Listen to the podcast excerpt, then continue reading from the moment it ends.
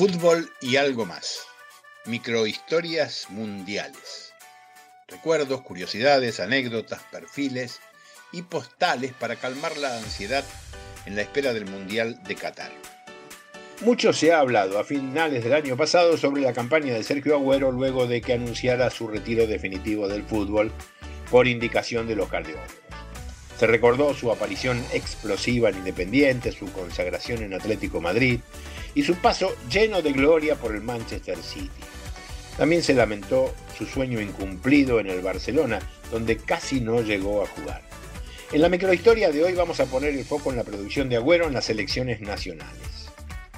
Jugó en la sub-16. Fue campeón mundial juvenil dos veces con la sub-20.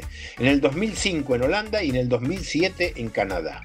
Además, en este torneo fue el goleador y calificado como el mejor jugador. También formó parte del plantel que ganó la medalla de oro en los Juegos Olímpicos de Pekín y del plantel que el año pasado logró la Copa América.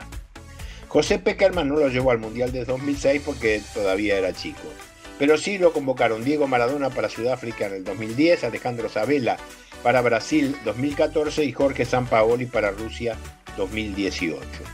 Una curiosidad es que solo una vez pudo completar los 90 minutos en un partido mundialista. Fue contra Islandia en el debut de Argentina en el 2018. Si entraba como titular, por lo general era sustituido y si iba al banco lo ponían en la etapa final. Jugó en tres partidos en Sudáfrica, cinco en Brasil y cuatro en Rusia. En este último mundial marcó el primer gol de Argentina contra Islandia con una buena media vuelta y el último contra Francia con un cabezazo cuando se jugaba tiempo de descuento.